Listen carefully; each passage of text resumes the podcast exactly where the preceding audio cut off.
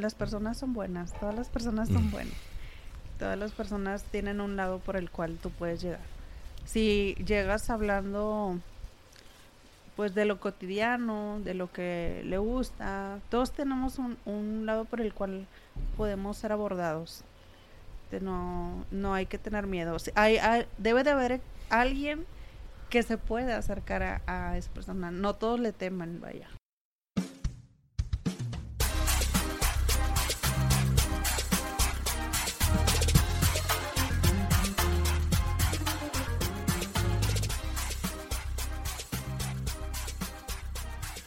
Hola, les habla Mike Mora y les doy la bienvenida a su programa Sin Dirección, el podcast en donde me dedico a entrevistar a personas con historias de éxito en el mundo laboral. Esto lo hago con el objetivo de conocer el camino que los llevó al lugar en el que están actualmente y así poder romper algunos mitos sobre sus profesiones, carrera e incluso de la vida misma. Esto va a permitirte a ti, que estás por determinar tu vocación, a aprender de los aciertos y errores que cada uno de ellos comparte en su historia y así puedas tomar mejores decisiones.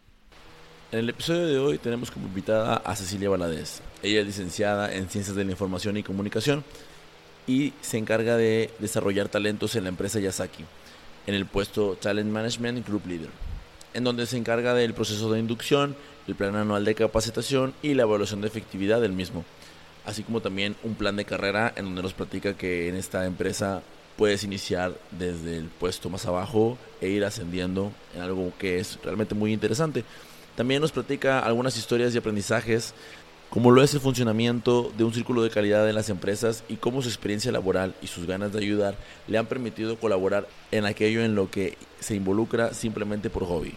Si eres una persona que está pensando en algo relacionado al tema de la comunicación, pero todos te dicen que no, entonces este episodio definitivamente es para ti.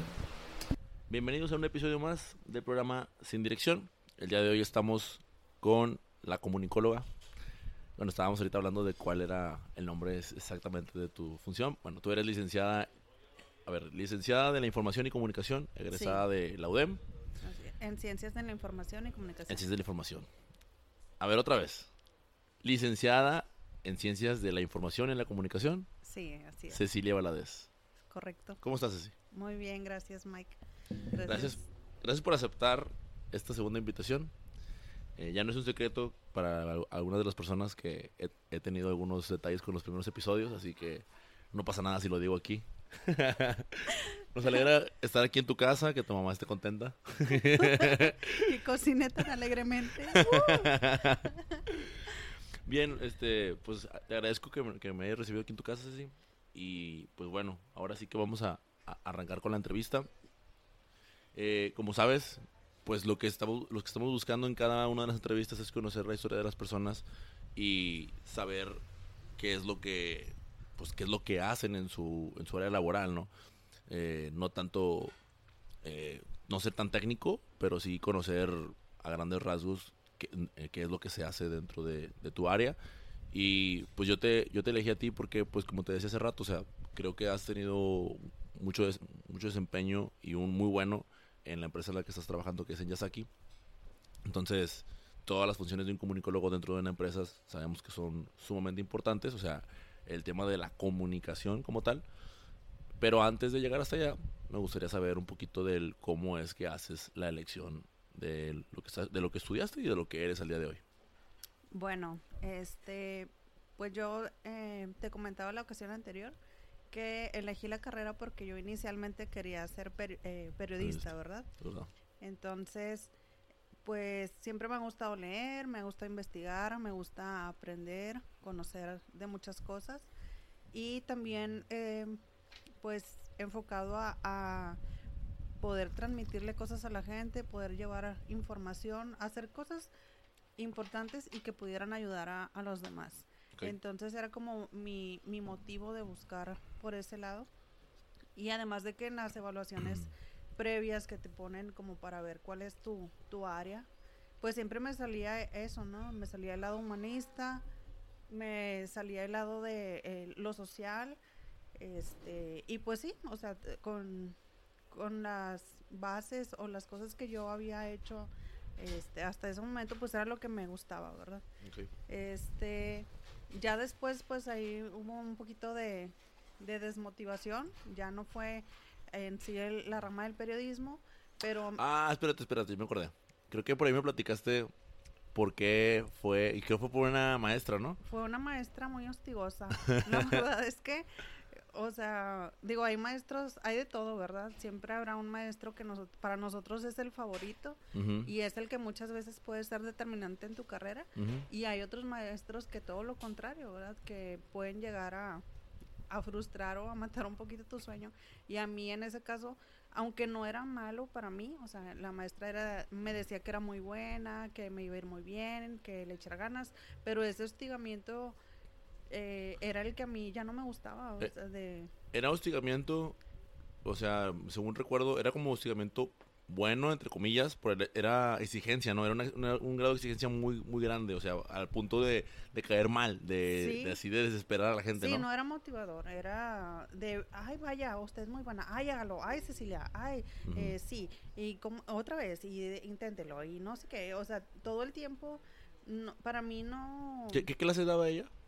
Era la de periodismo, La, la periodismo clase de periodismo. informativo. Y, De y- hecho, y un, y un ejemplo o algo que tú recuerdes que tú dijeras, cuando pasó esto, híjole, fue la gota que derramó el vaso después de todas las malas experiencias con ella. Pues era, es, yo creo que era su estilo, o sea, realmente no, no le puedo culpar, no creo que fuera personal, pero su estilo a mí me, me desmotivó. O sea, yo no era conmigo, o sea, estoy completamente segura de eso. Sin embargo, en, mis, en mi forma de ser, am- eh, sí influyó. O sea, cualquier cosa que a mí me haga sentir que no tengo libertad para elegir o que, que alguien quiere que haga lo que quieran, para mí es eh, huyo completamente de eso. Cecilia Libre. libre soy para siempre. Este, Entonces a mí no me sirvió. Ok. Aparte de que me di cuenta de que era eh, sacrificar, digo, en todas partes es sacrificar, pero era un sacrificio que a mí no me gustaba, ¿verdad? Ajá. De eh, alejarme de, de cosas que me gustaban para una nota, de andar poniendo cara de, ah, ándale por favor, Mm. y cosas así para lograr algo. Y no, o sea, ya no me gustó.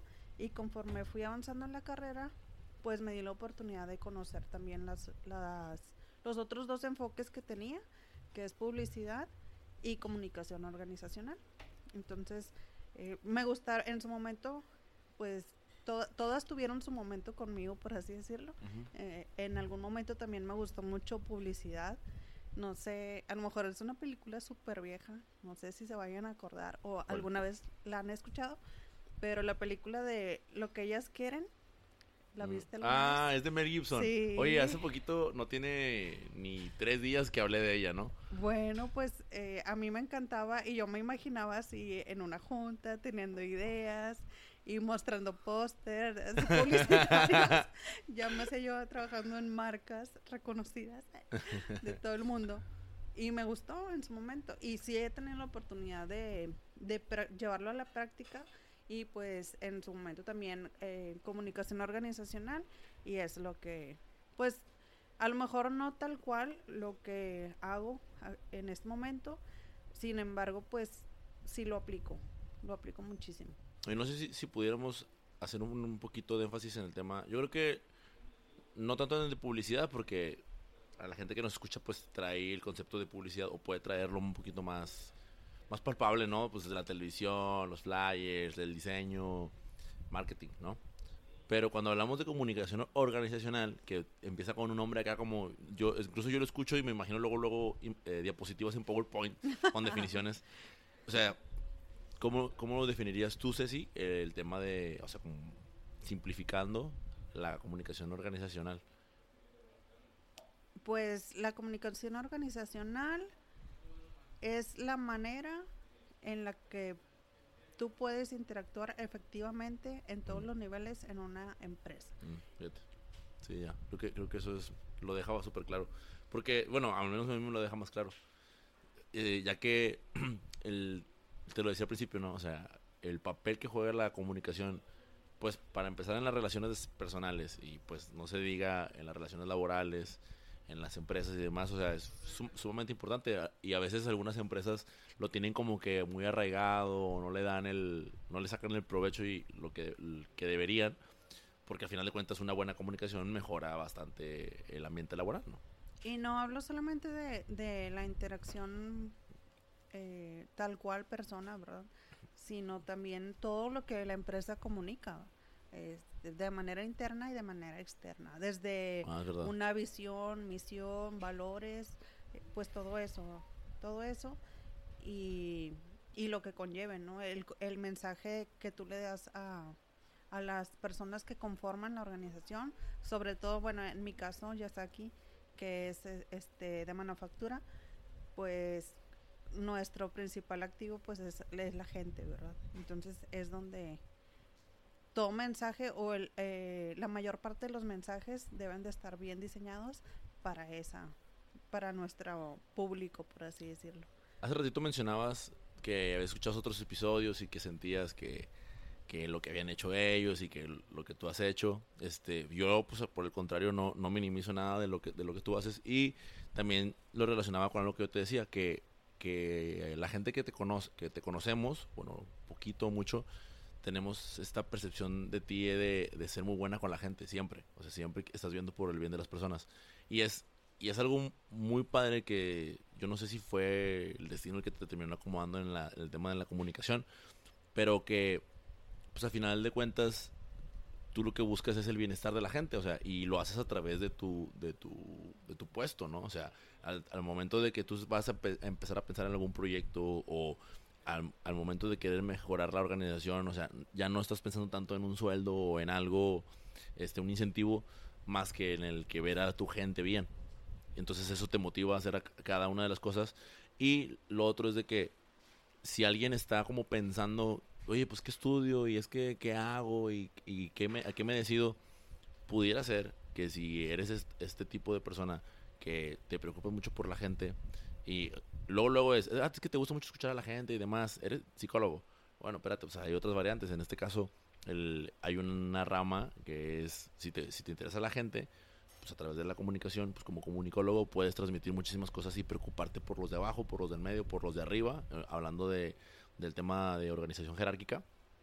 Y pues puedes pues, cumplir tu, eh, tu labor súper bien, que es lo que creo que está pasando contigo en Yasaki. Sí, eh, efectivamente en Yasaki sí.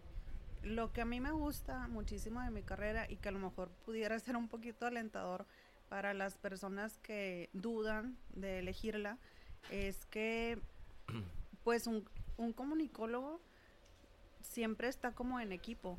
O sea, por ejemplo, en recursos humanos, un comunicólogo encaja donde sea, ¿no? Y está rodeado a lo mejor de un laborista, está rodeado también de una persona de reclutamiento y selección, está rodeado de una persona de nómina, eh, es un equipo, ¿no? Si te vas por el lado del periodismo, pues está el editor, está el programador, está, este, no sé, el analista de datos, está rodeado de un equipo. Y si te vas por publicidad, siempre el equipo ideal de todo comunicólogo es un mercadólogo y un diseñador. O sea, mm. entonces siento que es eh, alguien o una carrera que embona donde sea, o sea, donde sea, eh, está en equipo y, y, puede hacer muchas cosas, o sea, cualquier, pues simplemente la condición humana es social y es comunicarse, ¿no? Entonces, eh, si crees que estás limitado a alguna actividad por ser comunicólogo, pues la verdad es que no. Y ya enfocándome a lo que comentabas ahorita de, del desarrollo de personas y todo, sí, creo eh, yo específicamente pues estoy en la parte de Indias aquí de desarrollo de talento y eso está súper ligado también a, a, mi motivo de la vida o, o, mi vocación también de servicio. Este yo bueno una anécdota de por qué siempre quise estar en capacitación toda a pesar de que estaba trabajando en algunos otros proyectos o cuando estaba en otras empresas, pues siempre mm, tenía como, como en la espinita, o sea, o el deseo en mi corazón de estar en capacitación. Y esto viene pues de una, de una anécdota. Ahorita también platicábamos, mi papá es consultor Mi papá fue este también coordinador de capacitación o estuvo en áreas también de desarrollo durante muchísimo tiempo. Y a mí me ha tocado verlo en muchas, muchas partes, ¿no? O sea, desde chica no sé qué andaba haciendo yo, pero andaba en sus pláticas del TEC. no, ¿Te, te, traía con él? No, es que la verdad no sé por qué iba, o sea, pero ahí andaba. la verdad no me acuerdo cómo pasaba, pero yo estaba, este, y pues entre toda esa experiencia que él trae y de, de empresas en las que ha participado, pues a mí me ha tocado recibir cursos de él, ¿verdad? Ah, Entonces, en esa formación, él pues tiene una, una manera diferente de interactuar y al momento de presentarse, pues eh, siempre, siempre toca su experiencia, ¿no? Como su historia de vida. Entonces, en una ocasión, en un curso, él estaba platicando de cómo nosotros podemos marcar la vida de las personas. Era un taller de liderazgo y pues que podemos ser líderes en cualquier situación, ¿verdad? Generalmente cuando tienes a alguien a cargo y cuando es constante, pero no necesariamente. Entonces en esa ocasión él nos compartía que cuando, cuando trabajaba todavía en, una empresa, recibió una llamada y pues le dice, la recibió una de sus colaboradoras y le dice, Lick, la llamada es para usted. ¿Y quién es? No, pues, o sea, es fulano de tal y pues nada más dice que es personal, pero que es importante. Entonces, bueno, pues déjame lo atiendo, ¿no? Contesta la llamada y es un, chico, un joven, y pues el Paco, soy tal, tal vez no me recuerda, yo trabajé en la empresa hace mucho tiempo y eh, usted me dio un curso. Nada más en ese curso, pues usted estaba haciendo su presentación y nos habló de cómo había empezado. Mi papá, pues de chiquito, eh, boleaba zapatos, sí, así, ¿verdad? Eh, hizo la prepa, la carrera y la maestría ya casado. Entonces todo eso él lo estuvo compartiendo en el curso. Y dice, pues para mí eh, fue muy motivante su historia, fue muy motivante su presentación y le hablo nada más para agradecerle y para decirle que en este momento me estoy titulando como ingeniero. Ah, no manches. Entonces fue para mí de wow, o sea, ¿cómo puedes llegar a tocar una vida? O sea, y ni siquiera era el tema del curso. Ajá fue en la presentación y obviamente pues mi papá no lo hizo con esa intención, ¿verdad? O sea, no era, no estaba alardeando, no estaba este, pretendiendo, simplemente estaba compartiendo su vida. Y e, eso fue el momento en el que algo se movió en mi corazón. Dije, oh, o sea, si yo puedo, si un, trabajo me da la oportunidad de juntar estas dos cosas, o sea, el motivo de mi vida, que es servir y desarrollar a la gente, eh, y aparte, pues, eh, poner en práctica mi carrera, pues lo quiero, ¿verdad? Entonces, desde ahí también busqué estar ahí. Y es eso, o sea, a mí me encanta, yo creo que lo que más me gusta de mi trabajo es la oportunidad de conocer gente y de conocer su historia y después verlos hacer algo diferente, crecer, no sé, formarse, estar a un puesto que no creían o que pensaban que no podían lograr, o aprendiendo, o sea, el, el factor gente es el que me mueve a mí en, en la empresa. Yo tengo muy presente, y creo que ahí fue todavía estaba con ideando el podcast, pero tengo muy presente que una vez me, me mandaste un mensaje y me, me dijiste, estoy muy feliz, y lo yo de que ¿qué onda? ¿Qué pasó? O sea, porque sabía que estabas en el trabajo todavía. Y dije, debe ser algo relacionado al trabajo. Y lo, es que estoy muy feliz porque acaban de, acaban de integrar a una de las colaboradoras al sindicato. Y pues estoy muy contento por ella porque pues la vi iniciar de tal parte, de tal parte. Después también te vi cuando compartiste la historia de una de esas personas que, que colaboraba en la empresa, que desafortunadamente pues ya falleció, pero que tú lo veías que todos los días, o sea, e-, eran trabajaban en el área de limpieza. Sí y todos los días lo veías siempre chambeando y una vez te sentaste con él, compartiste la historia en Facebook y pues toda la gente reaccionamos de que, ah, qué padre, porque habías, lo habías conocido la historia de él y él expresaba que estaba muy agradecido con la empresa y que estaba muy, muy gustoso de estar ahí. Entonces podría, es, bueno, esos son los dos ejemplos que ahorita recuerdo que en lo que a mí me, no me afectaron, digo, me afectaron para bien, pero me quedó muy presente fue por el hecho de que tiempo después eh, conocí el dato de que en Estados Unidos solamente el 30% de la gente que está colaborando o está trabajando en alguna empresa, eh, solamente el 30% siente un compromiso con su empresa. O sea, lo cual pudiera traducirse, no es exactamente esto, pero pudiera traducirse en el otro 70% que no quiere estar ahí, o sea, o está pensando en estar en otra parte. Ahora no está mal que estés ambicioso, pero que estés eh, aspirando a más. Pero si no estás disfrutando el estar en donde te toca trabajar, pues son ocho horas las que te dedicas ahí de tu día. Pues qué, mala onda que no te toque, que no estés haciendo lo que te gusta. Por eso es que eh, a mí me llama la atención que aquella gente que sí está haciendo lo que le gusta, pues comparta su historia y que diga, pues así es como yo le hice para poder estar en donde estoy. Y pues hablábamos hace un momento el éxito no solamente se define en un puesto muy alto o en estar ganando mucho dinero, sino el hecho de que estés bien haciendo lo que, lo que haces. Y creo que eso es lo que a ti te define. Sí, en o sea, sí me encuentro bien. Yo creo que en los, en los tres aspectos que, comentas me siento estable. Eh, también, precisamente, ya aquí fue un lugar que me vino a dar estabilidad. O sea, yo, pues anteriormente estuve en muchas, muchas partes. yo creo que duraba un año, año y medio y empezaba a, buscar, ¿no? Pero siento que al final de cuentas es eso, o sea, que me pudo dar, todo lo que yo quería. O sea, y que siempre lo busqué, porque aún, y cuando no estaba en la empresa, siempre estuve mandándome información y estaba pendiente de que si había algo, o sea, yo quería estar en, en esa empresa, ¿verdad? Y pues cuando dejé de buscar, me buscaron. este y no sabían, realmente no sabían nada. O sea, cuando a mí me hablan para desarrollar este puesto, no sabían nada del puesto. ¿El puesto era nuevo? ¿O eh, no, eh, o sea, el puesto ya existía, yo era la nueva. yo no sabía absolutamente nada, o sea, siempre quería, o siempre que veía algo referente a capacitación, a desarrollo de talento, me postulaba así de que estoy emocionada, pero pues también con la realidad en mi mente de que no, nunca había hecho nada de eso. Okay.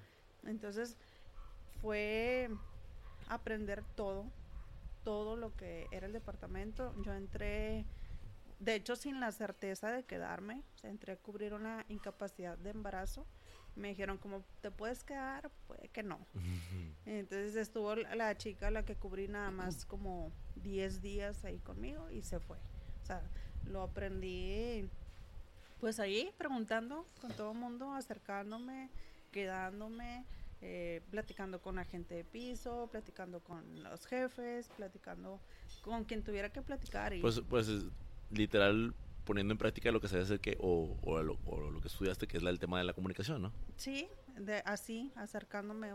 Yo creo que la carrera me ha ayudado también a, a no tener miedo de acercarme. Okay. Yo mmm, ¿Cómo? creo, creo que me ayuda el no ver niveles, sino ver personas. O sea, no, ah. yo no veo que me estoy acercando al gerente, o sea, me estoy acercando a una persona, yo tengo una necesidad y esa persona tiene lo que yo necesito para cubrir eso. Qué chido. Chido porque a veces, digo, a mí sí me ha pasado, digo, siendo muy franco, que a veces, híjole, es que la diré. No, es que el jefe, no, es que el presidente, y oh, ya te como que te da para atrás y no, pues al contrario, dale, va, o sea, dale y presente como, como quien eres, va, como persona, no como, ah, pues como tal puesto, tal rango.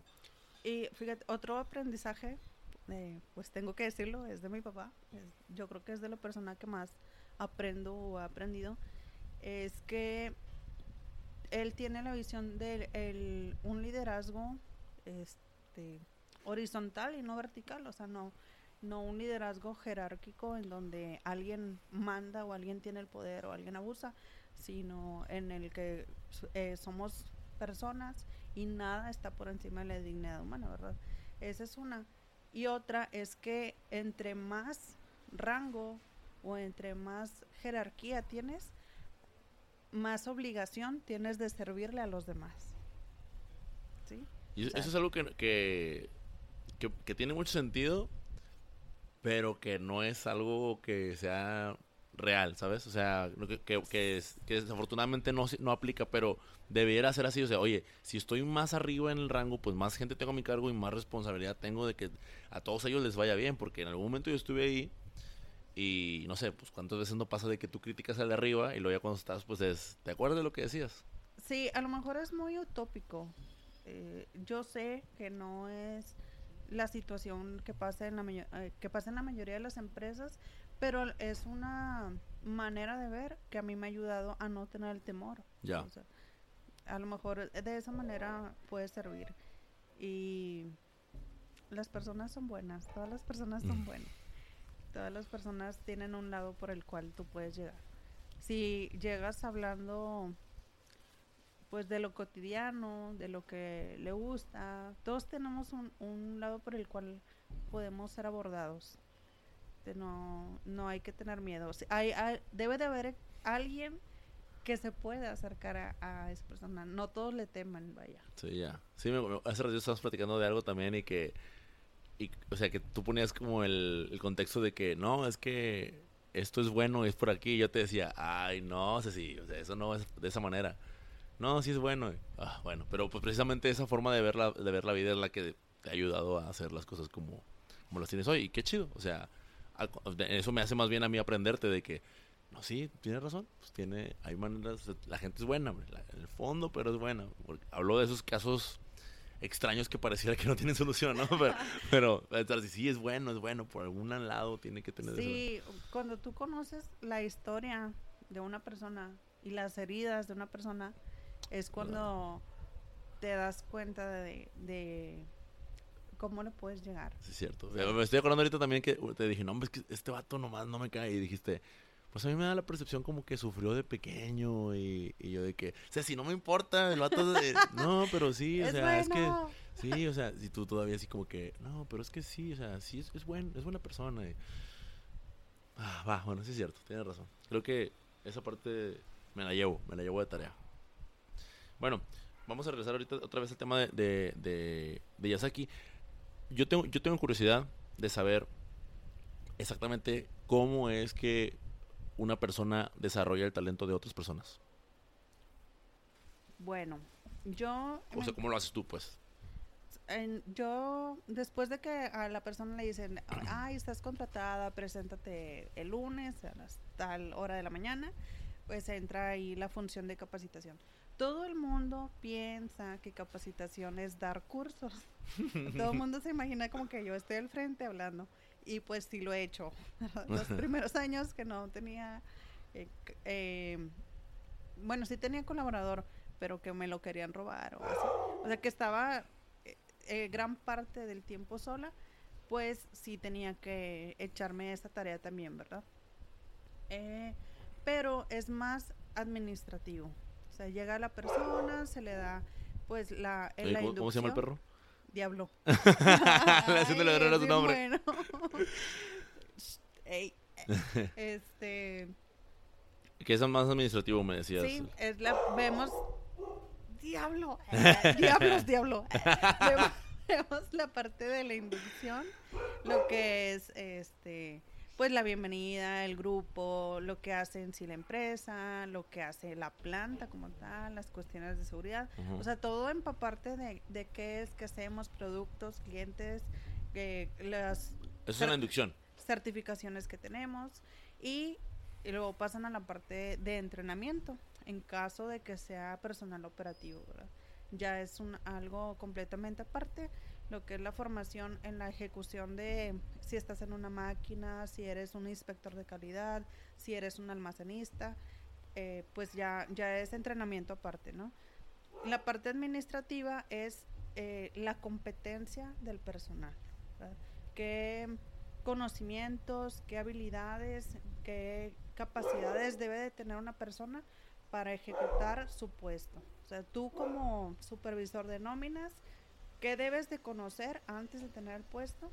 ¿Qué debes desarrollar durante el puesto? ¿Y qué cosas están sugeridas para tu puesto? A lo mejor la parte, por ejemplo, un supervisor de nóminas, que fue el ejemplo que te di, pues a lo mejor es muy, muy obvio, ¿no? ¿Qué es lo que debe de tener? Pero personal administrativo como un supervisor de producción, pues qué conocimientos o qué habilidades debe de desarrollar, este, pues cuestiones de liderazgo, pues debe conocer este, sobre el tiempo tacto o que debe saber las cuatro M's de, que tienen en piso o que debe de, saber manejar Excel, lo que sea, ¿verdad? O sea, eh, cada jefe o cada gerencia de área a mí me va haciendo una revisión anual de qué cursos o qué necesidades de capacitación tiene su personal. Y aparte de esto, pues se ve la parte formativa. Eh, hay, esta empresa lo que tiene como característica es precisamente el desarrollo de su gente. Ahí nunca, nunca van a contratar un supervisor de producción externo. Van a desarrollar a alguien de la operación para que sea, para que ocupe esta posición. O sea, eso es algo que va en los valores de la empresa, ¿o no? ¿Cómo sería que no es, parte de su misión y de su mm. visión y pues es parte de la política de calidad. o sea, es parte de, de, de la parte de gente. Incluso hay gerentes que no tienen carrera. Porque empezaron... Porque empezaron en piso, pero ahorita eh, están becados en alguna universidad haciendo su carrera. Ah, pues de hecho fue tu caso, ¿no? Tú, bueno, no, tú cuando como hija de trabajador estuviste becada. Sí. Y al día de hoy... O sea, eso me gusta mucho por el lado de cuando lo escuché.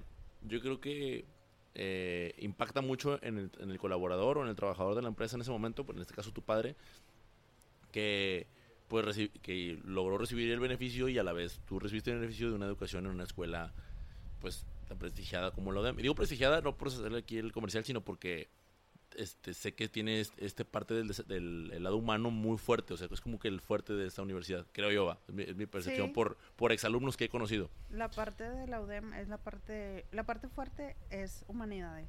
Entonces, de ahí es, sin, sin querer, entre comillas, años después, llega esta niña que fue becada por esta misma institución o que lo hizo a través de su papá y ahora está trabajando y ayudando a que la empresa crezca porque ahora está trabajando con ellos, ¿verdad? Y está, y está ayudando a desarrollar el talento que está dentro de ellos. Entonces es como que si esa, esa visión o esta política la pudieran implementar este no solamente en más empresas sino en más negocios de pequeño este o mediano desarrollo pues eh, que estaría muy fregón o sea saber que los que empezaron este, ahora sí que barriendo, trapeando, eh, arreglando, acomodando, poniendo y quitando, pues puedan de forma, o sea, vean su, su carrera de forma ascendente y siempre con una visión a, aspirar a algo más y no como algo repetitivo en donde nunca vas a poder desarrollarte. No, de hecho, ahí la persona que, o sea, quien quiere realmente puede lograr muchísimas cosas. Es una empresa con muchas oportunidades. Eh, las, las vacantes o los promociones eh, es para que tú te postules. O sea, alguien que quiera obtener un puesto se postula, aplica, le realizan los exámenes, eh, es evaluado y, puedes tenerlo. Y tienen, tienen muchas otras herramientas formativas. también tienen, por ejemplo, eh, los círculos de control de calidad. Estos son equipos multidisciplinarios que hace la gente de piso para solucionar un problema pero lo hacen en base a una metodología. Cuando decimos equipos multidisciplinarios nos referimos a, estos equipos en donde hay una persona de cada disciplinas diferentes, ¿no?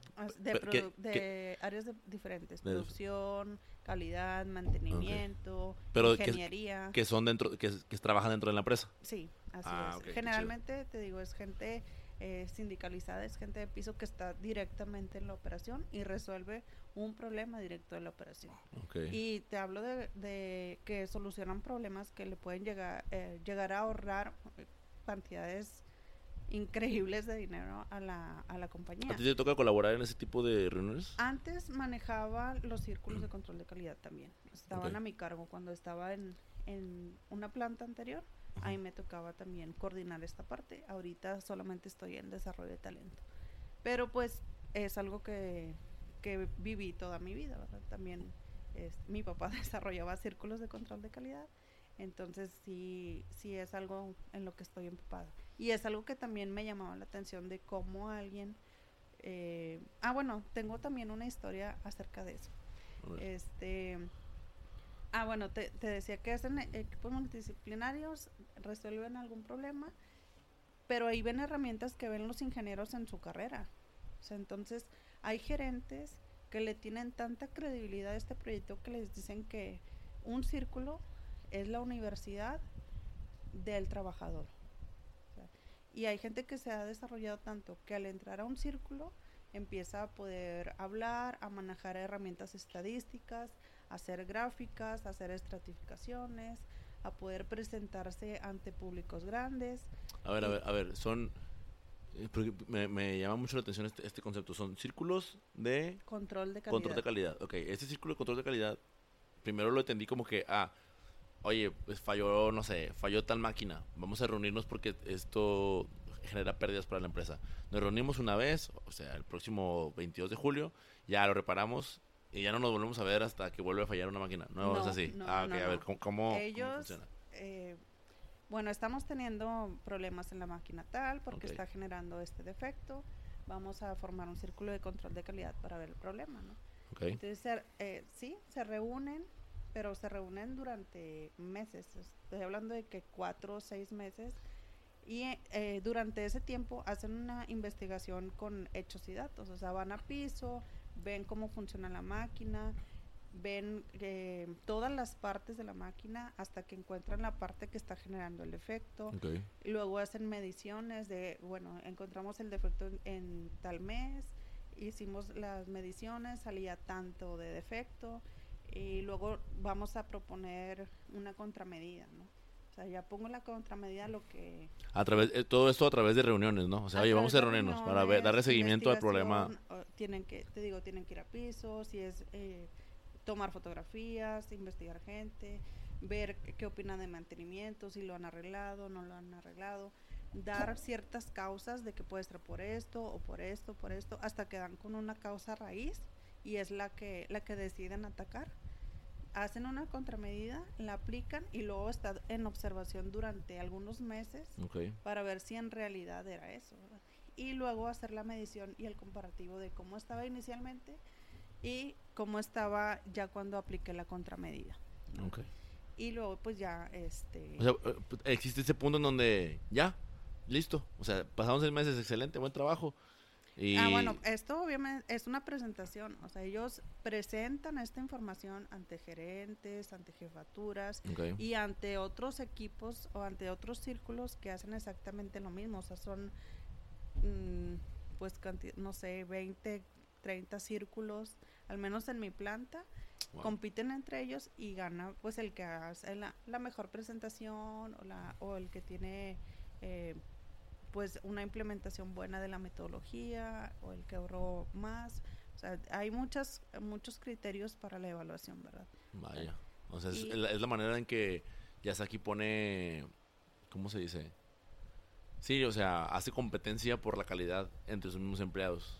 Y también los motiva a través de incentivos. Sí, ellos, de hecho, se cuenta que son varios filtros, o sea, es tu, eh, tu planta, tu región, y luego eh, Norte y Centroamérica, y el, hay tantos filtros que puedes ir a llegar a, a presentar tu proyecto a Japón. Entonces sí hay incentivos para, para la mejora continua en la, en la empresa. ¿verdad? Porque es que esta empresa es, es japonesa, ¿no? Precisamente. Sí, es japonés. Y el tema de la mejora continua, pues viene de ella, Así es. ¿cierto? Sí. El es- Kaizen, ¿no? Algo así. No, no es, no es de ella. También se- son Por- otro tipo de mejoras, pero también eh, las aplican.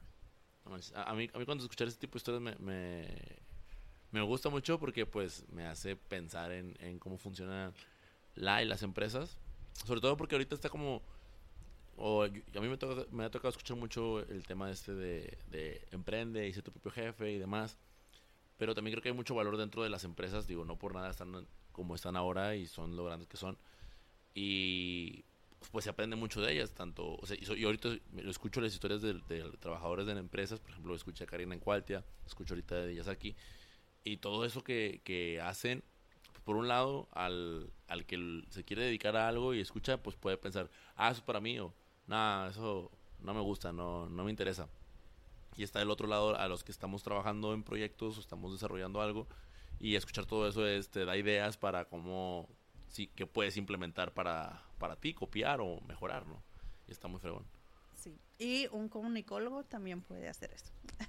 o sea, eh, es lo que te decía. Ah, bueno, eh, yo te iba a preguntar, ¿todos estos están en funcionamiento y están en competencia y todo?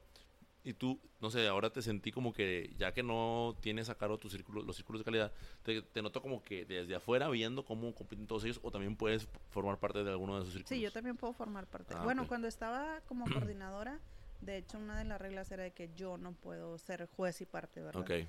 Ahora creo que ya modificaron eh, un poquito el reglamento y creo que de hecho ya el coordinador debe de presentar un proyecto de mejora. No, ok.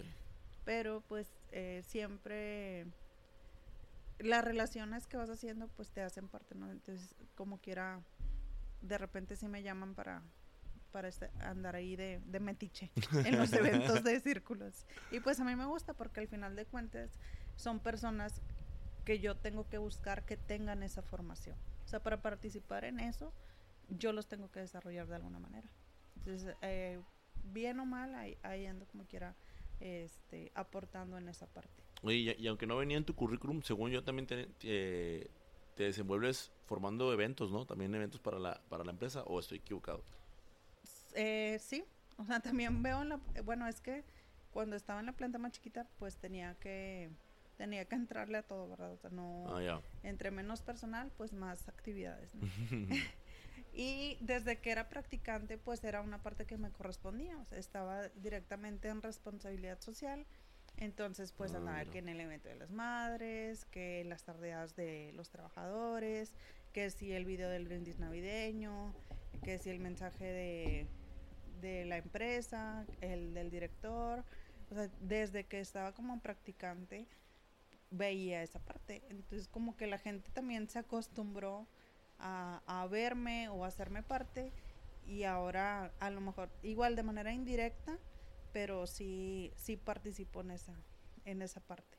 Diseño eh, incluso digo tampoco soy diseñadora pero me piden el diseño de de las invitaciones de los eventos Ya. este o de alguna campaña que van a dar en la empresa. Ahorita me pidieron algo para lo de seguridad.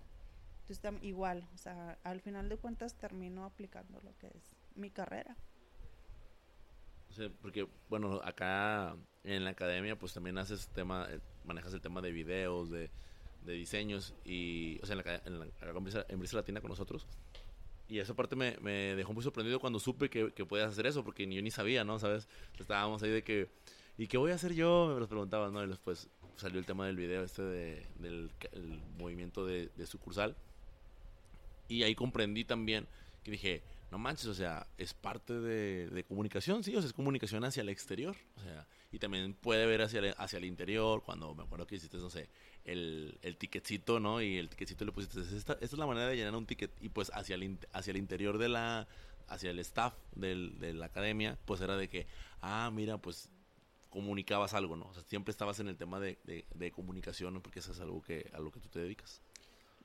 Pues sí, y te digo, indirectamente, yo no es mi carrera, sí, ten- sí estudié, tengo un diplomado, este, que la verdad también, o sea, me metí de que, ay, ¿qué hago? Bueno, voy a estudiar un diplomado, o sea, ni siquiera fue algo tan, tan serio, según yo en su momento, pero que me ha servido, o sea, yo mm, creo que hay muchísima gente muchísimo mejor que yo No. en cuestiones de, de diseño, pero por alguna otra razón, pues hay gente a la que le agrada. Habrá gente a la que no le guste lo que hago, pero hay gente a la que le ha agradado. Y así, así como, pues en este momento estoy en brisa con, con este tipo de, de participación. En su momento también me pedían playeras, diseños para las playeras de la parroquia o algún evento que te iban a tener en igual en la, en la parte formativa religiosa, este ahorita en la empresa. Siempre, a mí me gusta, soy muy, muy visual. Entonces, cuando están platicando de algún evento, de algo que quieren hacer o de una temática, ya lo estoy pensando, o sea, ya lo estoy viendo en mi cabeza, ¿verdad? Y quiero, como que me gusta mucho y quiero que todos lo vean y es como lo hago. Este, y pues así es, así es como han, han pasado las a, cosas. a mí, digo, la, la comparación es muy mala la que voy a hacer, pero a mí me, me encantó el primer diseño que, que vi que hiciste para la academia. Porque pues estabas acá, acá uno está tratando de, de usar el PowerPoint, de acomodar las letras y poniéndole unas mayúsculas y minúsculas para que se vea más chido según uno. Y luego ya lo, lo ve al final y dices tú, eh, bueno, pues sí, sirve. Y luego llegaste acá con un diseño ya elaborado, profesional, pues, y, y nosotros sabíamos que esa iba a ser la imagen de, del, de nosotros y fue, ah, no manches, qué fregón está. Y de ahí dije, no, que se, que se quede siempre Cecilia para hacerlo cualquier tipo de diseño que sea de comunicación hacia el exterior. Y se quedó, así fue, ¿no? Bueno, eh, regresando un poquito al, al tema que me, me fui. Entonces ahorita ya, ya, ya que estás en, eh, estás en Yasaki, estás trabajando como comunicóloga, estás haciendo todo esto que acabamos de, de, comentar, quisiera pasar a la, a la, a la segunda parte de la entrevista, en donde pues hacemos un poquito como de viaje en el tiempo, ¿ok? Entonces... Eh, me faltó comentarte muchas cosas de mi puesto. ¿Todavía te faltaron más? Uy, pues sí. largo. A ver, es que está muy largo. A ver. O sea, es la detección de necesidades del personal, es ya cuando tú haces tu plan anual en base a lo que cada área te, te dijo que necesitaba, oye, yo ocupo que mi gente los desarrolle en esto, que tenga curso de tal cosa, veo débil esta área o en el objetivo no cumplimos, necesitamos que nos... Ah, porque te refieres a la parte de, ok, vamos a proponer todo esto, pero hay que evaluar. Hay que evaluar a ver si es todo esto que propusimos funciona. Y lo ya no funcionó, o si, si no funcionó, ¿Qué tan efectivo es? ¿Lo aplica? ¿No lo aplica? ¿Qué soluciones propones? Oye, eh, esta persona ya lo evalué, lo reevalué y de plano veo que no, entonces ¿en qué me lo vas a desarrollar? ¿Me Oye, vas a cambiar de puesto? Ahí, fíjate que, que yo mi duda es cómo evaluar, o sea, cómo evalúas. No, no, no hay procedimiento, sino cómo haces para que no se olvide esa parte, independientemente de que viene marcado en los manuales, ¿no? Pero digo, es que resulta difícil, o sea, a veces llega uno con ideas y, bueno, hablo por mí, ¿verdad? Llega uno con ideas, no, deberíamos hacer esto, deberíamos hacer esto, y, y así, así, así, así, qué chido. Pero cuando viene el tema de la evaluación fue, pues propusiste todo esto, ¿cómo lo vas a medir? Ya que lo tienes y lo, pues porque es obvio, pues a la gente le gusta, o es obvio, pues la gente va a mejorar, y, y no es así, o sea, ¿cómo le haces tú para, para no olvidarlo, para hacerlo y, hacer, y además hacerlo bien? Pues es que hay recertificaciones nosotros, te digo, hay muchas certificaciones en las que estamos de calidad ambientales, de seguridad, eh, requerimientos de cliente, todo esto son normas con obviamente ciertas cláusulas que cada departamento debe cumplir. Entonces, a nosotros en la parte de competencia del personal, pues nos piden ciertas normas y precisamente tener evidencias de, eh, que el personal es competente, ¿verdad? ¿Cómo es competente? Pues en su operación con una, evaluación o una recertificación anual en donde verificamos que tenga apego al, apego al método, el conocimiento, este, que no tenga defectos, eh, la conciencia que tiene sobre los defectos de calidad, o sea, se evalúan muchas cosas, ¿no? Y también, o sea, es como muy radical, o sea, realmente es de que tienes que sacar 100 para estar recertificado. O sea, así, como te ayuda, la empresa también te exige, ¿no? Sí, bastante. Es una empresa muy exigente, o sea, y también eh, algo que me gusta mucho es que es una planta muy disciplinada. Y obviamente, pues, eh, estas evaluaciones son anuales y durante todo el periodo, pues, te están abordando, ¿no? O sea, hay cosas que tú, de manera legal, debes de hacer año con año, o sea, entrenamientos que son año con año, este, para precisamente como tú dices, mantenerlo fresco. Aparte, pues hay un seguimiento, o sea, hay eh, todo un departamento de entrenamiento, eh, calidad siempre está al pendiente, o sea, el área de eh, para reentrenar está abierta pues 24/7, o sea, mm. todo el tiempo, o sea, y es una empresa en la que no se esperan a que pase algo grave, o sea, a la primera ya están buscando acciones para, para contrarrestar esa, esa parte que salió mal. Entonces, de manera, el mismo sistema o los mismos sistemas que manejamos nos exigen estar al, al pendiente, o sea, no te dan como oportunidad de que queden cabos sueltos o de que algo se te vaya, o sea, porque si no te, te lo pide una norma, te lo pide otra, entonces, de alguna u otra manera te, te piden estar ahí. Creo que ya creo que con eso eso de las normas ya me definiste cómo es que no se te olvida evaluar. O sea, no, ¿cómo que se te olvidó evaluar? No, no, no, a ver, para atrás. Imposible.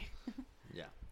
No, pues ya, y ya con los formatos y ya con este pues con todo el, el, proceso establecido pues es, es, muy sencillo hacerlo sí, la, la, parte administrativa que te digo el departamento es yo debo de tener control de todo o sea desde el registro de asistencia de la inducción, o sea, para comprobar eh, si la persona tiene tal curso, si se le dio, eh, si conoce las políticas de la empresa, eh, cuando la desplegué, si tengo el diploma, si tengo la evaluación de, satisfacción de el proveedor que me dio el curso, también la evaluación de efectividad de la capacitación del jefe, qué cursos llevan examen y qué cursos no llevan examen. O sea, toda, toda esa parte es evidencia. O sea, la palabra que puede definir a mi departamento, yo creo que es esa.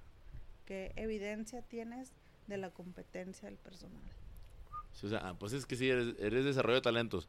Ah, qué padre, pues vamos a meter todo esto. Sí, sí, sí, sí, o sea, lo vas a hacer, pero también al mismo tiempo me vas a demostrar que lo haces. Entonces es no nada más meter cualquier curso por meterlo, eso. Hay que meter este curso porque lo tengo garantizado que va a ser este resultado y va a tener esas mejoras. O no lo tiene, ah, pero sí tienes la evidencia de cuándo lo va a tener, ¿verdad? también eso, te lo prometo. el, el, plan anual es, es parte importante también del departamento. Me acabas de dar por ahí una idea, pero no te la comento. Bueno. ¿Algo más antes de que me, vaya a atrever a volver a regarla? Este, eh, bueno, te doy permiso de que pase al siguiente, a la segunda hora. bueno, yo, yo me, me, ha gustado todo lo que, lo que comentaste porque creo que explica bastante bien el cómo funciona el comunicólogo dentro de la empresa. Bueno, digo, no específicamente el comunicólogo, pero toda esta serie de funciones desplegadas creo que da un entendimiento mejor de, lo que pasa en una empresa y de lo que de cómo se tiene que hacer. O sea, como dijiste al principio, no nada más son, son cursos. Ah, sí, dar cursos y ya. Pues sí, dar los cursos, papá, pero luego evalúalos y checa cuándo, como dijiste ahorita, si no se dio el resultado, dime cuándo se va a dar.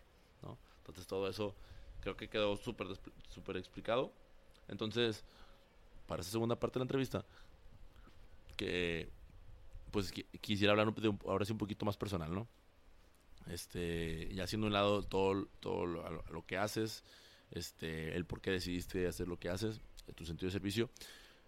Me gustaría que te pudieras remontar eh, algunos años atrás, varios años atrás, ah, no tantos, este, unos, unos 13 años atrás, unos 15, 15 años atrás, en donde tú estabas en esta etapa de la secundaria o de la, de la preparatoria, en la elección vocacional.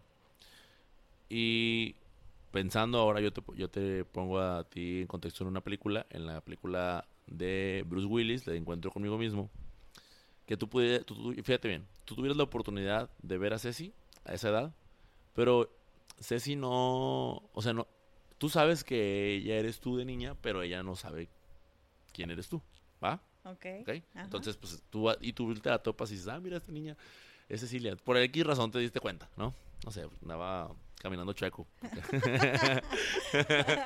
este. Que, tres cosas que le dirías tú a ella que le ayudarían a que llegara, que le fuera mejor al, al punto en el que estás tú el día de hoy. Mm. Yo le diría que que fuera bueno, no que fuera valiente, que fuera, o sea, que todo todo pasa, o sea, realmente todo en la vida pasa, bueno o malo, y no hay ninguna circunstancia o situación que se quede permanentemente. Entonces, cualquier cosa en la vida pasa. Si algo malo estaba pasando en ese momento, este, en algún, eh, iba a quedar atrás. Le diría que mm, que se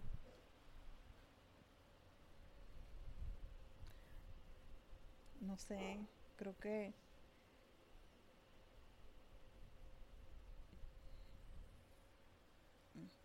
no. No, no nada más, o sea, que, que sea feliz, que todo va a estar bien. Eh, estoy... Que no perdiera tiempo, eso sí, creo que sería algo importante que, que, le podría decir. Que no, no pierda tiempo, le va a ir bien. ¿Por qué? ¿En qué andabas perdiendo tiempo en ese entonces? Pues tenía miedo, tenía... Este tenía irónicamente tenía miedo de ser expuesta o de estar al frente. Este y pues me costaba me costaba hablar claro, me costaba este, dirigir o simplemente el, el que yo, yo me notara, ¿no? Este, y eso pues me causaba conflicto, o sea, con mi carrera pues es, muy irónico. Este, y pues con miedo pues andaba ahí como que sacándole la vuelta a las cosas, como que las hacía y no las, no las terminaba de hacer. Y pues a lo mejor fue un poquito desaprovechar la, la primera parte de la primera vez que hice la carrera, porque hice la carrera dos veces. Este, y, y, sería eso, o sea, eh, ese tiempo, pues sí me dolió. Ahorita creo que fue bueno definitivamente, o sea, ahorita no, no me quejo, todo lo que pasó después eh, determinó mucho de, lo que yo soy ahorita, pero como quiera, aunque esté bien, eh, es algo que, que sí me, pues me deja por ahí una pequeña heridilla, ¿no? Este, a lo mejor sería eso, que no pierda, no pierda tiempo. Oye, ¿qué crees que fue lo que cambió tu chip? Eh, si antes eras una persona que no quería estar al frente, que no quería llamar la atención, al día de hoy.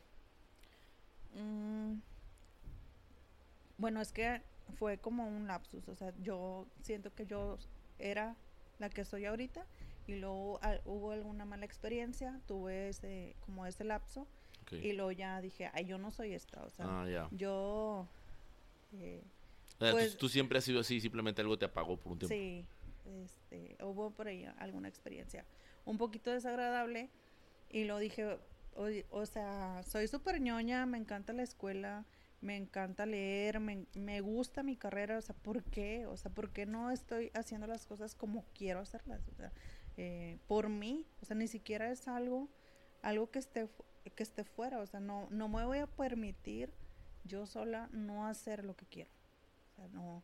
Eh, ¿Qué clase de persona estoy siendo conmigo misma si, si tengo todo para hacer las cosas bien y no las estoy haciendo bien? Entonces, mm, no. Llegó un punto en donde me puse el alto a mí misma y dije, no, no te voy a dejar que te hagas esto. Y decidí hacer las cosas como, como las hice siempre y como las, las quería hacer, o sea, bien, disfrutarlo, eh, sacarle provecho y hacer lo que hacer, hacer lo que me gustaba.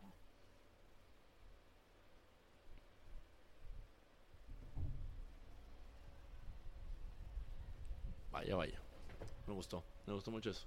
Me gustó eso de no me, no voy a permitirme de, o sea, dejarme eh, pues que te siguiera pasando lo que, lo que estabas pasando, ¿no? Y, y eso mismo tú hayas tenido el control de ti misma y hayas redireccionado. Y qué chido. Bueno, Ceci, ahora sí, la tercera y última parte de la entrevista consta de seis preguntas, de las cuales las primeras tres las eliges tú y las segundas las tengo yo ya listas y preparadas. ¿Ok? Ok. Así que, para elegir tus preguntas, lo que vamos a hacer es que tienes la opción del número 1 al número 9. Así que tienes que darme un número de, de estos y pues esa es la pregunta que te va a tocar. La pregunta que te toque es la que te voy a, te voy a hacer. Diez. Eh, cuatro. Muy bien. La cuatro, mira nada más. Dice, ¿cuál ha sido el mejor regalo que has recibido?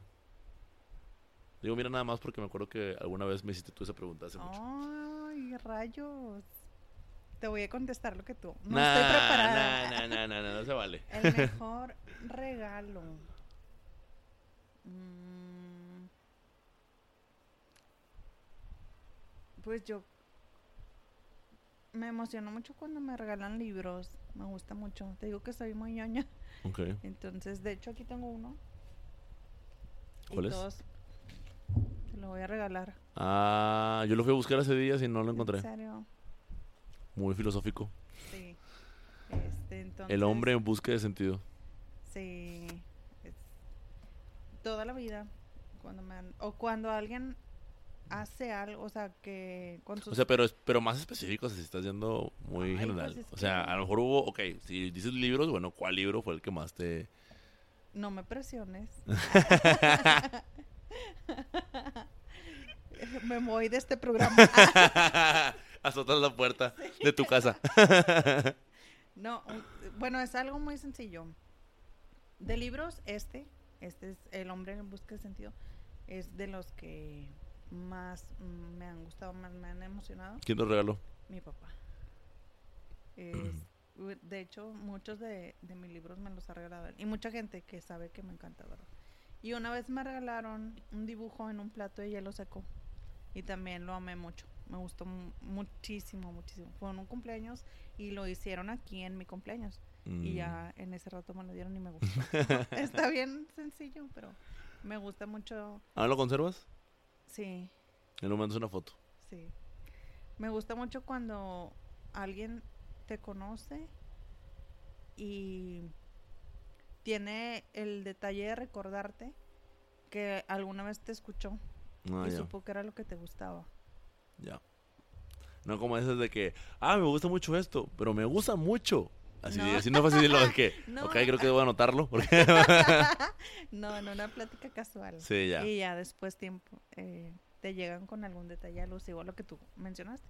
O sea, el detalle real es que te escucharon. Exacto. Sí, creo que por ahí va. De que, ah, no puede ser que haya puesto, prestado atención a eso. Ah, Exacto. Bien, a ver, la segunda pregunta. Ay, este. mm, siete. La 7 dice, ¿cuál es tu más grande molestia? Las injusticias y la deslealtad son dos cosas con las que me es muy difícil lidiar.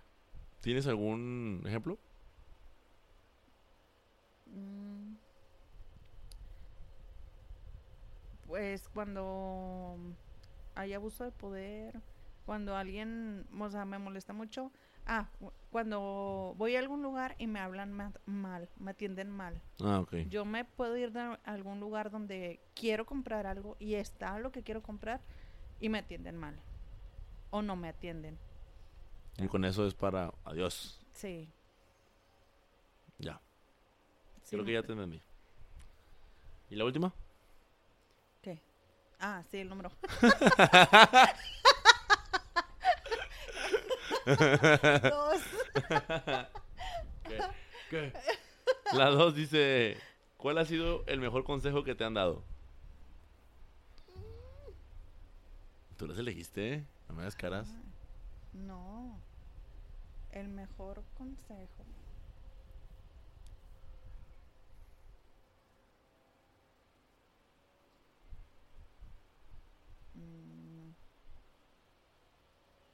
Porque lo es así. No ya sabes, ya sabes que puedo editar sí, el, el programa no lo sé. Uno que el que traigas así de que, ah, este lo aplico. Es que la pregunta sí. Yo he notado que a veces como que el invitado dice, ay, güey, pues es que he escuchado tantos buenos y malos. Pero a lo mejor hay uno que tú digas, ah, este me gustó. Por ejemplo, yo, si yo te, si yo te dijera, o el mío en este momento fue, renuncia a tu trabajo. En aquel entonces estaba Ah, sí. trabajando en una dependencia y lo hice y, y- y me, me ayudó un chorro. Por si estabas acomodando tus tres mejores consejos en un top, top 3 y luego no No, sabes la verdad es que no me acuerdo ahorita.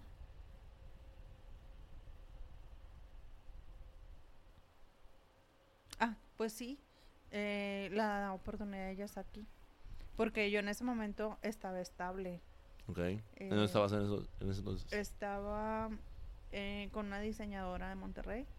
Estaba eh, con las part- la parte de redes sociales, publicidad, eh, un poquito de administración de, de la marca. Y me dijeron que me andaba buscando el gerente de ellas aquí. Y que era una, o sea, me explicaron así a grandes rasgos que era, ¿verdad? Que era una, in- cubrir incapacidad de embarazo, que había posibilidad de que me quedara y de que no. Y al principio, la neta, me sordió un poquito. ya que- a pesar de que había estado buscando regresar todo el tiempo, en ese momento yo creía que estaba bien, No. que, que estaba a gusto. Apenas eh, como una semana antes me habían dicho de que me iban a, a dar más actividades, que ya iba a tener como que un poquito más de beneficios en el puesto. Y aparte estaba súper cerca de aquí de mi casa. Entonces todo parecía ser bueno para mí, ¿no? Y me dijeron eso y así como que, ah, ok, ajá, bueno. Y, yo seguí en lo mío. Y luego me volvieron a decir como dos, tres, cuatro veces. ¿La misma persona o diferentes personas? Eh, ¿O la empresa? Varias personas. Ah. Varias personas. Entonces ya como que ya no me quedó de otra.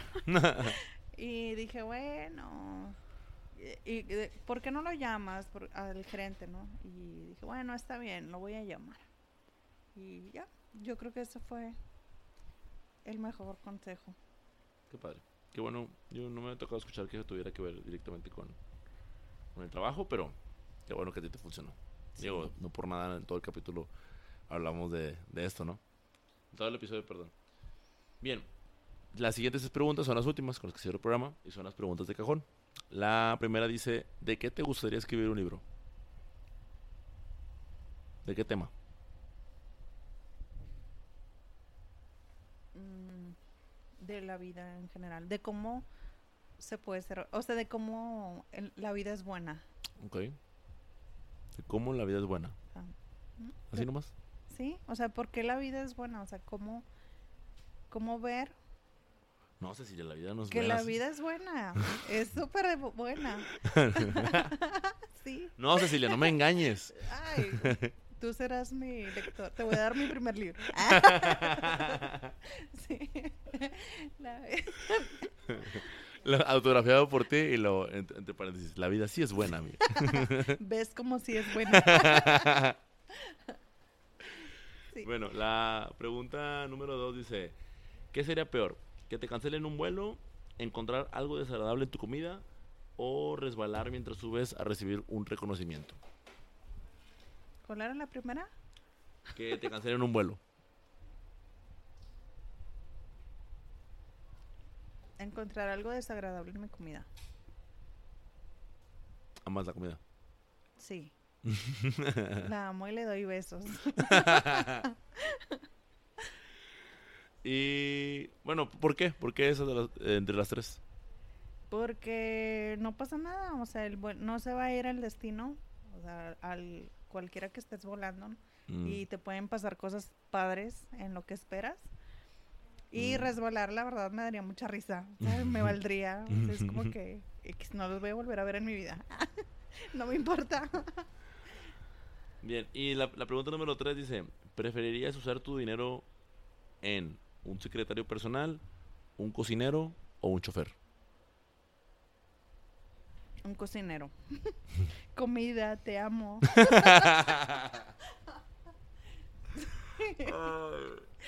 Bueno, ya creo que no voy a preguntar ya. ¿Por qué? Porque ya lo, ya lo dijiste. Muy bien, Cecilia, no, pues. espera, sí tengo un motivo real. A ver, dímelo. Porque no tengo sentido del olfato desarrollado. Entonces, a mí no se me ah, antoja. sí, es cierto. Eso es bien raro. Eso es muy extraño. Para los que lo están escuchando, este, Ceci está discapacitada. Cecilia no puede olfatear correctamente, pero ¿cómo, cómo- o sea, ¿sabes por qué pasó, te pasó eso o no? No, creo que así nací. O sea, pero no hueles nada. Muy poco. Muy, muy poco. Muy. O sea, solo sé distinguir como tres aromas. No manches, ¿cuáles? Cigarro, que huele asqueroso. Cebolla y carnita asada. o sea, realmente... no bueno, al menos, uno te, sea, al menos uno te sirvió. tú, pu- sí, tú puedes oler muy mal y yo no me voy a estar dando cuenta. O sea, todo el mundo es feliz con eso, pero no, no es feliz la gente así. O sea, Sí, mis eh. hijos se van a echar a perder y yo no me voy a dar cuenta. o puedo llegar a mi casa y, y que esté suelto el gas, suelto, bueno, o sea, abierto Eso, el gas. eso es muy peligroso. Y, ajá, me morir. Es muy pe- ese tema del gas es muy peligroso. Porque uno solamente se puede dar cuenta de si el gas está. Por eso no cocina, supongo. ¿va? Exacto. no, o sea, porque no se me antoja, por ejemplo, toda la gente de que, ay, se me antoja, no sé, un arroz con leche y le voy a poner, ay, huele como que a canela y así. Yo no sé a qué huele, o sea, solo sabe rico o no sabe rico. Y es muy frustrante que no se te antoje cocinar algo porque no sabes a qué huele. Ya. Ya, solo Que- comes por instinto. Te diría que te diría que te entiendo, pero no, no lo entiendo. No, o sea, no pues muy entiendo. difícil de comprender eso. ¿Conoces a alguien más que padezca de esto? Sí, se llama anosmia, No, es mía. padezco. Amigos. Amigos que me escuchan. y no hay, no hay tratamiento para ello. La verdad, no he investigado porque, ¿sabes cómo me di cuenta? No. Un día que una amiga me dijo, ay, no sé qué, huelen bien ricas las papitas, o sea, de que doritos o algo así. Y yo, ¿qué? Las papas no huelen. Yo, claro que huelen. Y yo, no es cierto. O sea, yo pensaba que unas cosas tenían aroma y otras no. Ok. Pero después descubrí que todo, casi todo tiene un aroma. Ya dije, no me puedo echar pedos silenciosos. Porque pensando que no huelen. Oye, entonces no puedes identificar cuando una persona. Por eso, por eso piensas que todo es bueno, Cecilia, pero, pero no. Oye, por- entonces cuando no puedes identificar cuando una persona tiene mal aliento. no, Uh, no. digo que, Es- que bueno por una parte, pero también por otro lado. Pues no, porque nunca sé cuando vuelo bien y cuando vuelo mal. Eso es preocupante para mí. Ya. O sea, ¿no sabes a qué huele tu perfume? No. No manches, ¿no sabes a qué huele tu perfume? No. O sea, ni siquiera, por ejemplo, ¿Y, por qué? también- ¿Y cómo lo escogiste? porque huele rico. ¡Manches! Eres mentirosa. Todo el mundo dice. Ah. Yo no sé decir de que, ay, huele este, traes este perfume. O sea, no. Ya. Nunca voy a tener un recuerdo de alguien por su aroma. Ah, qué triste. Sí. No yo me yo puedo recuerdo pocas remontar. personas por su aroma. Muy. Sí, no me puedo remontar a ningún momento por aroma tampoco. No manches. Ay, ¿sabes que también huelo las, las palomitas? Ah, ok. O sea, son cuatro cosas que puedes oler. La carnita Sí. asada, las palomitas, Oh, la cebolla y el cigarro. Sí, Qué mala suerte con el cigarro. es lo peor. O sea, no sé por qué me tocó oler algo tan feo. Debería ser algo rico. Y es para que te puedas alejar. Sí, yo creo que sí. Bueno, sí, pues ahora sí que vamos, a, vamos cerrando la entrevista. Te agradezco mucho, principalmente el tiempo, el tiempo que, no, que, que nos regalaste al- aquí al programa de Sin Dirección.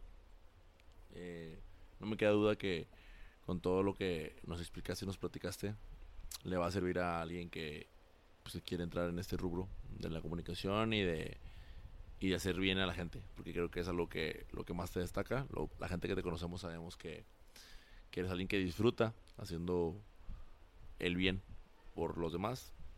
Y pues yo también como tu amigo, pues también te agradezco que, que lo, lo haces conmigo. No por nada llegué y ya había estaban unas hamburguesas aquí bien ricas. Hamburguesa. rico. Y pues de nuevo, ah, gracias. Bueno, Mike, pues muchas gracias a ti por invitarme por segunda vez. Espero que no se te borre.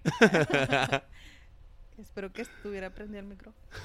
Eh, y eh, en realidad espero que, que le sirva a alguien. O sea, que pueda, hasta esto, realmente, quiero que pueda ayudarle a alguna persona en dado caso de que esté en duda, que pueda, pueda orientarlo un poquito más, pueda dejar que, dejar que ya no tenga miedo o que ya no escuchen esas voces de gente que descalifica a lo mejor la, la profesión, que sí me ha tocado. Este, realmente si te gusta, vas a encontrar dónde, dónde ejercer. Y si lo ves con, con ojos de que todo es útil también. O sea, va va a haber algún momento en el que tú vas a poder encontrar dónde aplicar la carrera. O sea, no, no te limites. O sea, no es, aún y cuando te digan que tu carrera tiene ciertos enfoques, le puedes buscar provecho y puedes eh, encontrar cómo aplicarla eh, con pasión. Es lo, más importante todavía, meterle pasión.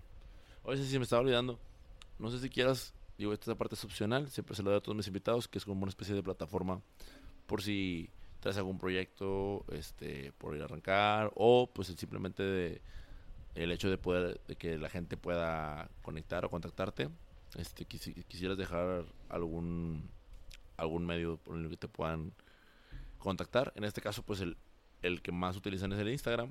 ¿no? No sé por qué el Instagram, una aplicación que utilizamos para fotografías solamente, como una especie de fotolog para celular, se convirtió en una, una red social tan, tan personal, pero si, aquí puedes este, ahora sí que compartir si lo deseas y si no, pues no pasa nada. Ahí cerramos el programa.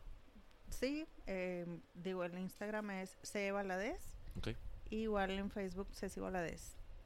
Vale. Cualquier cosa que se pueda ofrecer. Muchas gracias.